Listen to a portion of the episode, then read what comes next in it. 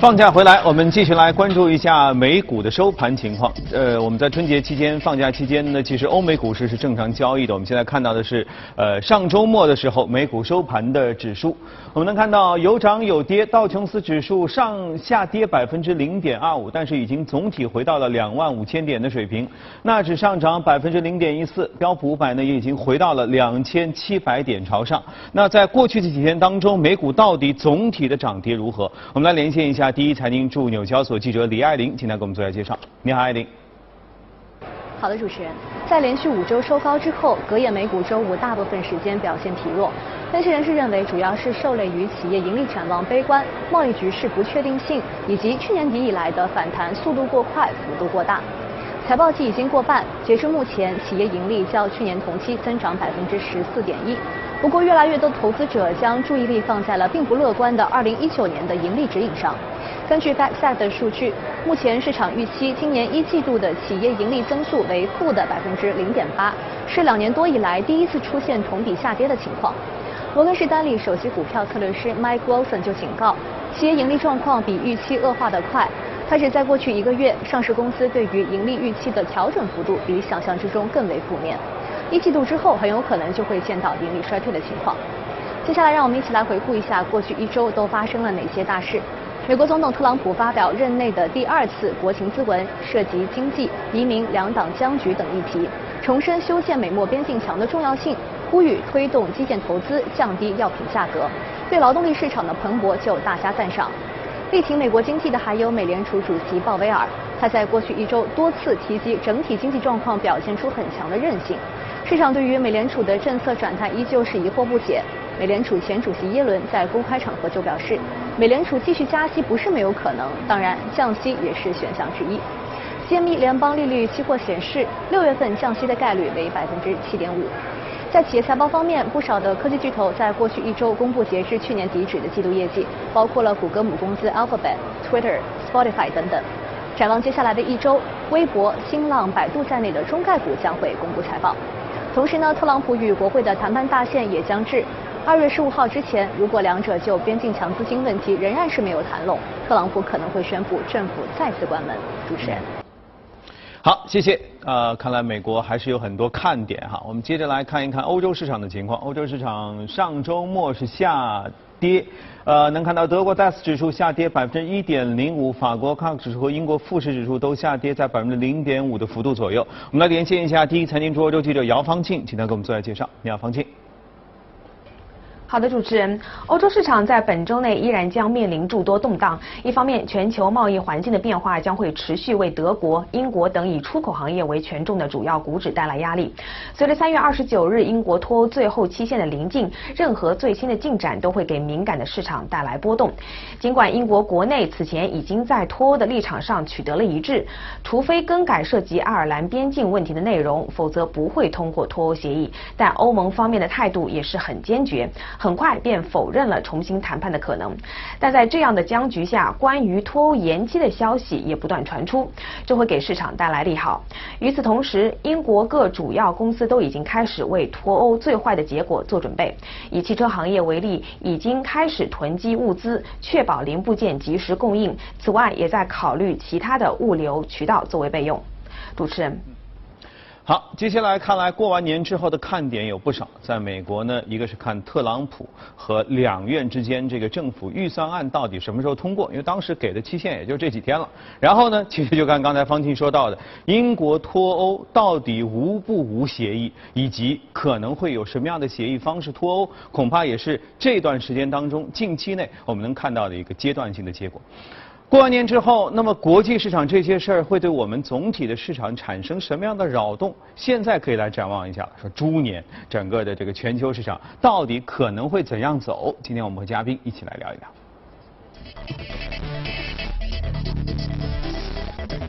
好，今天来到节目中的是国民投资秦毅，秦毅你好，新年好哈。这个虽然过节期间呢，关注欧美股市，像我们这基本上就看的比较少了，偶尔刷一刷看一看。就刚才也说到一些大事件哈。那像你做海外投资的话，你会年终无休的去一直时刻关注这些市场的动态吗？当然了，周一到周五的话，每天还是要看一看，是吧？嗯。至少它的收盘情况都要看一看啊。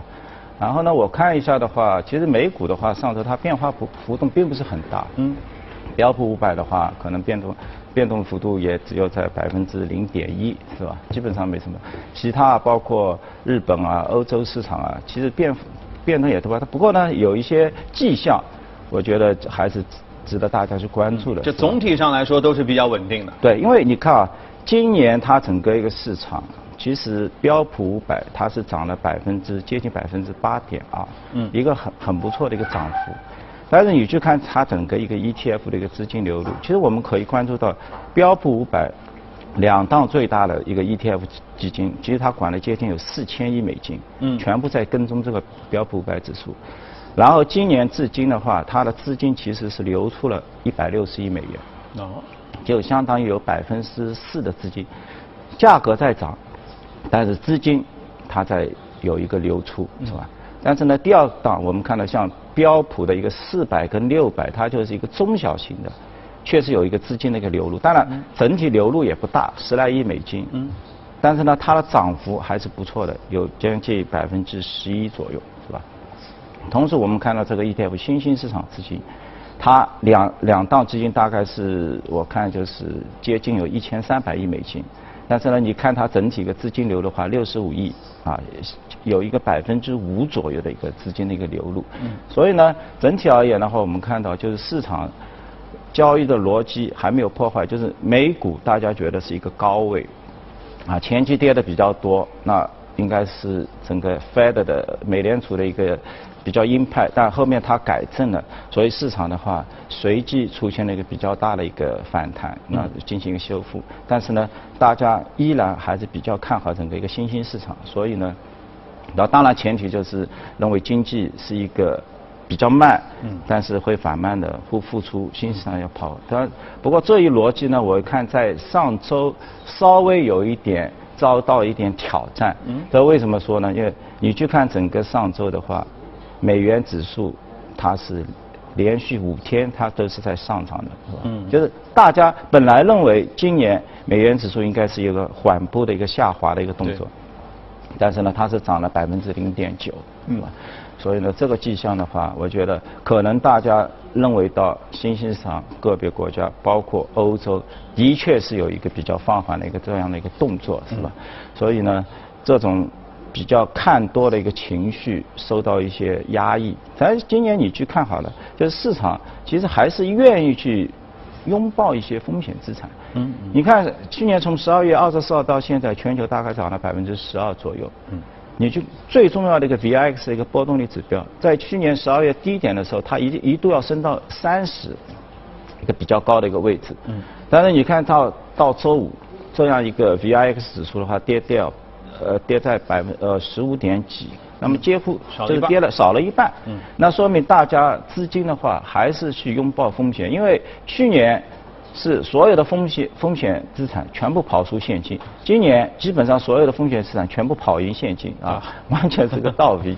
会不会是这样的一种可能性哈？比如说到了一月份的时候呢，我们进入到春节的时候，就大家都觉得这个该休息休息，该放假，资金该撤都撤了，是吧？那是不是在这个第一季度的时候，在欧美传统市场当中，它也是属于一个交易的淡季？也许大家也还没有看清楚未来的情况如何。你看很多大事儿也没有解决嘛。特朗普虽然发表了国情咨文，但是这个预算到底能不能批，目前看来也没有没有说法。英国脱没有说法，还有欧洲一些事儿也都没有说法。所以是不是其实大家是处于一个观望的阶段，导致的一个交易的低迷？啊，的确如此。因为你看整个四季度财报出来了，是吧？就这个财报其实还是不错的。刚刚也讲到百分之十几。你就像像 Facebook、Netflix、Google 这些，包括那个 Amazon 这些大公司，它报出来的增长都在百分之二十，就很 Facebook 要百分之三十，这么大的一个体量。嗯。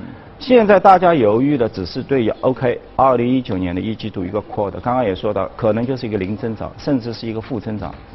那么是否会把这样的一个情绪继续带入到第二个一个 quarter？那那现在市场的话，哎，能不能来一季降息啊？那对市场的话，应该是一个比较，因为大家认为它只是一个停止啊，但是呢，还是预期到到了年底左右还有一次加息，因为毕竟。美美国的这些就业数据，因为在经在一个相对来说股市进入到一个晚周期的时候，其实它不是一个很好的指标去预测整个一个经济。至少股票市场嘛，不是一个很好的市场这么的。当然，另外一个现象，我觉得呃值得大家关注，就是始终认为大家会觉得中国经济在放缓，嗯啊，大家很多的一个 OK，欧洲也好，中国，但你去看今年，尤其在我们节假日出来的这些海外的这些奢侈品巨头，是吧？欧莱雅、雅诗兰黛也好，包括前面的就是。呃，百胜中国是吧？也也当然也是在中国，包括那个星巴克，他们不约而同的话都谈到这个中国的一个强劲的一个增长，也就是就所以没有我们所期待中的 OK，是否消费已经降起了没有？至少在他的财报里面欣欣向荣是吧？啊！而且雅诗兰黛出了那份财报之后，它的股价是涨了百分之十五，嗯啊，就是一开盘就是涨百分之十五。它之前的话。部分的分析师的话，调低的评级的话，主要就是基于可能在中国市场的话，它会比较放缓。但是现在 OK，一切都 fine。嗯。然后紧接着周四周五的话，欧莱雅一出来，基本上就把大家的疑虑经济带上。OK，你苹果虽然出现了一定的一个下滑，但是在口唇经济的这些。就是相在苹果，你可能是八百到一千美金价格，但是在五十到两百美金之间的这一档的消费啊，跟这个化妆品、这个美美元经济相关的，它没有出现，嗯，是吧？而且出现的包括像百胜中国也好，包括像星巴克也好，包括像露露也好，这种就是运动品牌也好啊，其实都包括像 Nike 是吧？都认为整个一个增长还是非常一个健康的，所以。呃，这些消费消费板块，其实我看包括美股也是周呃上周的话，整个个人用品这一个整体的一个板块，涨了百分之十几，是吧？所以还是当然它里面的一个增速还主要是跟中国相关，是吧？所以美股信心的恢复是来自于这个对中国消费这个支出。的一种信心的恢复。对，当然是的，当然现在比较明显的话是集中在一个化妆品的一个领域领域当中。还有一个现在我觉得觉得值得关注呢，就是一个日本，可能大家对日本市场关心的关注的比较少，因为当然我觉得呢，就是二零二零年毕竟有一个有一个东京奥一个奥运会是吧？所以从上周出现的一个现象呢，是以软银为代表的，包括软银，包括索尼，就是它的老一老一代的一个。就是著名的著名的一个企业，他们都纷纷采取了一个大规模的一个回购的动作。软银是六千亿日元，那相当于的话，应该是接近五十多亿美金啊，六五六十亿美金。包括索尼的话是一千亿日元，而且它是索尼是出现财报出来之后，它的一个 PlayStation Two 是吧？可能有点放缓，游戏放缓。其实立马就是说第第二天、第三天它就。进行了一个股票的一个回调，回调的。那也就是说，日资企业它现在有钱，它面对一些放缓或者股价下跌的话，就是毫不犹豫拿出一个现金进来扫自己公自家的一个股票。因为索尼的上一次回购还是二零零四年，就是十五年以后嗯首度去做。因为现在这些企业它的增长的确如。大家所预期的就是十年日本的话增长比较少啊，十年基本就是就趴在那里。但是呢，它的现金流各方面现金还是有的，是吧？所以呢，在这方面，是否上市公司认为它的一个投资价值是得到是有低估了？这个，至少他呢用这个股票一个买入的一个动作来进行一个回应。所以总体上来看，其实是大家在等待一些可能更确定的市场信号。诸如你说的，比如说美联储如果宣布我们说我们要考虑降息的话，这个一下子大伙儿会腾一下子被被被点燃了哈。所以但是在这样的事情发生之前，也许我们会比较有一段时间是处于目前这样一个。观望和焦灼的状态是对，因为毕竟你来看整个十年期美股的那个国债，嗯，现在是百分两点六四，是吧？那之前的话要到三点几，就是市场已经强烈的预期它有一个下滑的动作。你包括现在去看全球，英国啊、印度啊，基本上都在要么不变，要么进入到一个降息的这么一个一个状态，当中。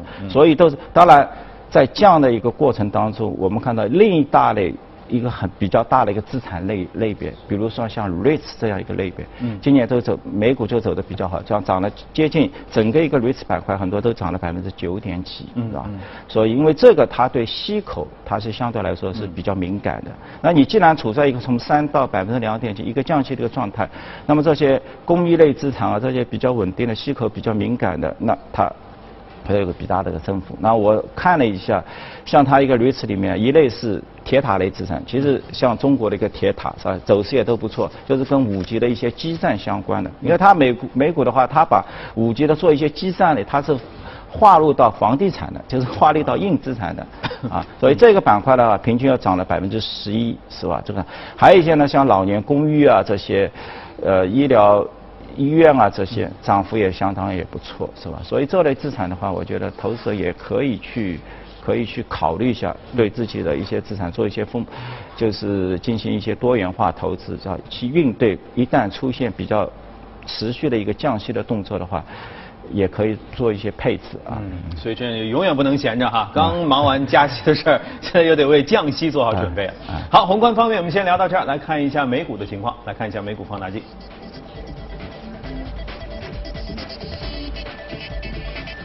今天晚上说到是这个，如果逢年过节要出门啊，相信大家一定会接触到坐飞机。波音，对波音的话，其实呃周五的话，我看上周整个一个航空板块是涨了百分之三点六，是吧？嗯。波音的话，今年的话是涨了百分之二十六，应该是涨幅很高。对。因为你整个就是道指的指数也只有涨了百分之七点九，几乎是三倍它的一个涨幅，就是说。道指今年涨了一千七百七十九点，中间有接近六百点，全部是波音一家在贡献的。所以这是一个很，就是波音在，我为什么强调一个波音呢？就是波音在道指中的一个地位，它比较特殊。对他一个人在这个三零指数里面，他要占到百分之十点九，因为随着他的一个股价的上涨，它的权重啊比重越占越高，因为。道琼斯它是按照等价格来的，就是你价格高，OK，你占的权重就比较大，所以它现在占到百分之十点九啊，所以就是说目前而言，道指就是给它一家在撑着，哎撑着是吧？你相反你去看整个更加均衡的标普标普五百，标标普五百的话，指数市值大概在二十七亿美金，所以你回到像微软这样的一个八九千亿、八千亿左右的话，那你可能占的权重也只有在百分之三点几，所以更加均匀。嗯，所以呢。毕竟我们可以说它是呃道指的一个工业平均指数，所以最终选择了这个波音，我觉得也是也有道理，是吧？当然基本面的话，我们看到整个一个波音出来，它也有一个展望，是吧？就是今年是二零一八年、一九年，它基本上给你打了一个定心丸了，是吧？营收也比较平稳，一千一百亿啊，包括。每股收益，它上市公司自己已经做出指引，二十个美元核心是吧？那么相当于目前那个 P/E 值的话，我看大大概是在二十倍左右，应该还是呃比较合理是吧？你去看它过去啊，我因为我们节目里面我看也一直在谈到一个波音是吧？其实，在过去十年，你去把波音的整个一个财报打开的话，就是你你可以发现就是说。它的营收跟其他国防工业也都差不多，就是变化的幅度不是很大，可能到现在有一个百分之七十左右的，但是它股价是涨了四点五倍，为什么有这么的高？嗯，是吧？就里面还有一个和很重要的，就是最终随着它的规模产生一个企业一个成本的控制，它的一个利润率在不断的上升啊啊，从现在波音的话两点几到五点几，是吧？就是它的一个利润有。接近到现在的一个百分之十左右的一个利润率是吧？它有 double 了是吧？所以这个的话也是大家不可忽视的。当然，最终还有一些估值的一个提升，因为我我记得在以前比较低的时候，波音的一个估值的话可能只有十二倍左右。嗯。但现在的话，基本上市场要给到它二十倍，是一个比较饱满的这么一个估值。当然。